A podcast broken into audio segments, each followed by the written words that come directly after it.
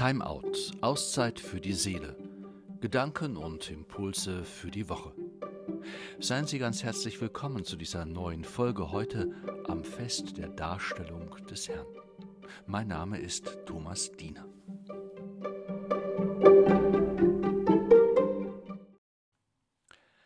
Ein Kind, seine Eltern und ein alter Mann treffen im Tempel zusammen. Anlass dieses Treffens das neugeborene Kind wird, wie es alter jüdischer Brauch ist, in den Tempel gebracht und dem, der dem Kind das Leben geschenkt hat, noch einmal gezeigt, dargestellt. Was der Schöpfer des Lebens den Menschen zu treuen Händen gegeben hat, wird seiner Fürsorge und Obhut anvertraut. Doch der Kreise Simeon sieht mehr als ein Kind. Seine Augen sehen eine Wirklichkeit, die sich eröffnet, wenn man bis zum Ende seines Lebens nicht aufhört, etwas zu erwarten, das über die Wirklichkeiten dieser Welt hinausreicht.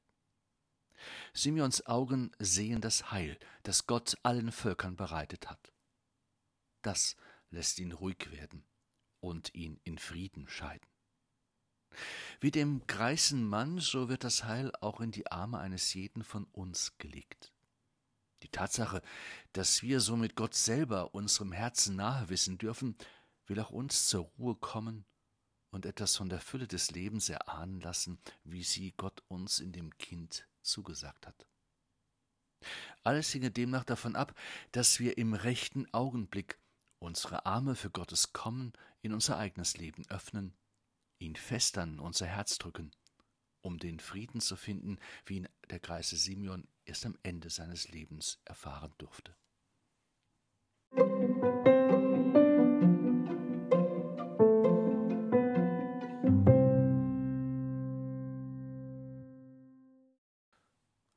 Ein alter Mann, satt an Lebensjahren, seine Hände zittern. Mühevoll geht er jeden Tag den Weg zum Tempel, wo er die Gebete seines Volkes spricht. Fromm ist er, fromm und gerecht. Er kennt die Geschichte Israels. Sie ist ihm in sein Herz geschrieben.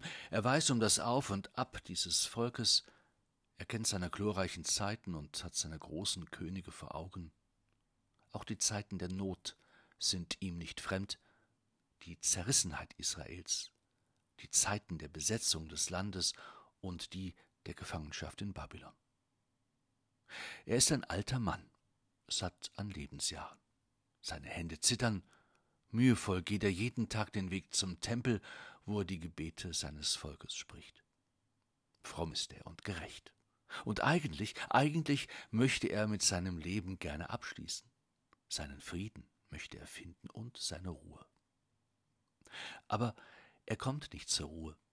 Er findet keinen wirklichen Frieden.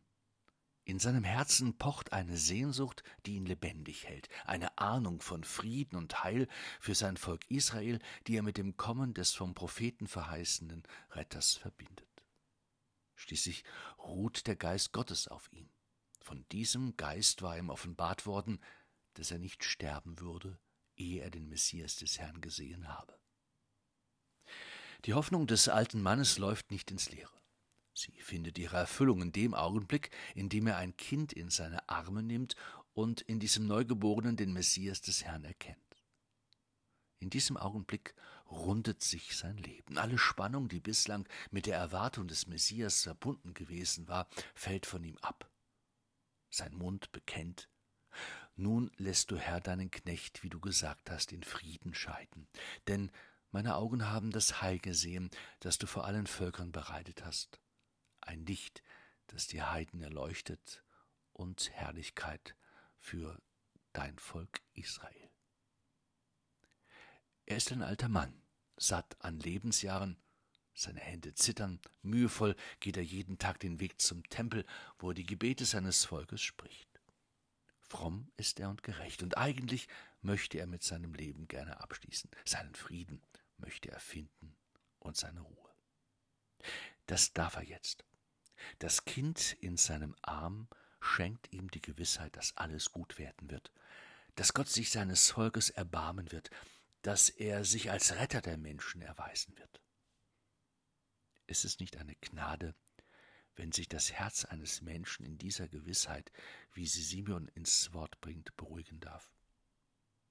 Ist es nicht ein Geschenk, wenn der Mensch erkennen darf, dass sich all seine Unsicherheit ob dieses Lebens und seiner Zukunft und schließlich auch ob der Wirklichkeit seines eigenen Todes gleichsam in Gott auflösen darf? Ist es nicht eine Gabe zu wissen, dass Gott mit dem Greisen Simeon auch jedem von uns seine Verheißung in die Arme gelegt hat, die Aussicht auf das von ihm gemeinte Leben, die unser Leben von Anfang an bestimmen will. In einem Ihnen möglicherweise bekannten Lied heißt es Meine Zeit steht in deinen Händen, nun kann ich ruhig sein, ruhig sein in dir. Du gibst Geborgenheit, du kannst alles wenden, gib mir ein festes Herz, mach es fest in dir. Sorgen quälen und werden mir zu groß. Mutlos frage ich, was wird morgen sein? Doch du liebst mich, du lässt mich nicht los. Vater, du wirst immer bei mir sein. Hast und Eile, Zeitnot und Betrieb nehmen mich gefangen, jagen mich. Herr, ich rufe, komm und mach mich frei. Führe du mich Schritt für Schritt. Es gibt Tage, die bleiben ohne Sinn. Hilflos sehe ich, wie die Zeit verrinnt. Stunden, Tage, Jahre gehen hin, und ich frag, wo sie geblieben sind. Meine Zeit steht in deinen Händen. Nun kann ich ruhig sein, ruhig sein in dir. Du gibst Geborgenheit, du kannst alles wenden. Gib mir ein festes Herz, mach es fest in dir. Alles hinge wirklich davon ab, dass wir die Hoffnung, die Gott unserem Herzen eingepflanzt hat, niemals aufgeben. Alles hinge wirklich davon ab, dass wir uns den Glauben an eine andere Welt, die heute schon Wirklichkeit werden möchte, an den Frieden unter den Menschen und an die uns von Gott geschenkte Berufung, wirkliches und erfülltes Leben zu finden, bewahren. Alles hinge wirklich davon ab, dass wir im entsprechenden Augenblick dann, wenn es wirklich darauf ankommt und alles davon abhängt, unsere geöffneten Arme Gott entgegenstrecken, damit auch wir das Heil erfahren dürfen, das er allen Völkern zugesagt hat. Denn auch unsere Zeit steht in Gottes Händen. Nur das lässt uns ruhig sein, ruhig sein in ihm, im Leben und im Tod.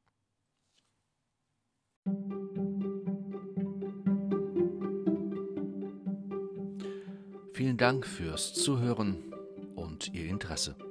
Seien Sie auch beim nächsten Mal wieder mit dabei bei Time Out, Auszeit für die Seele, Gedanken und Impulse für die Woche. Herzlichst Ihr Thomas Diener.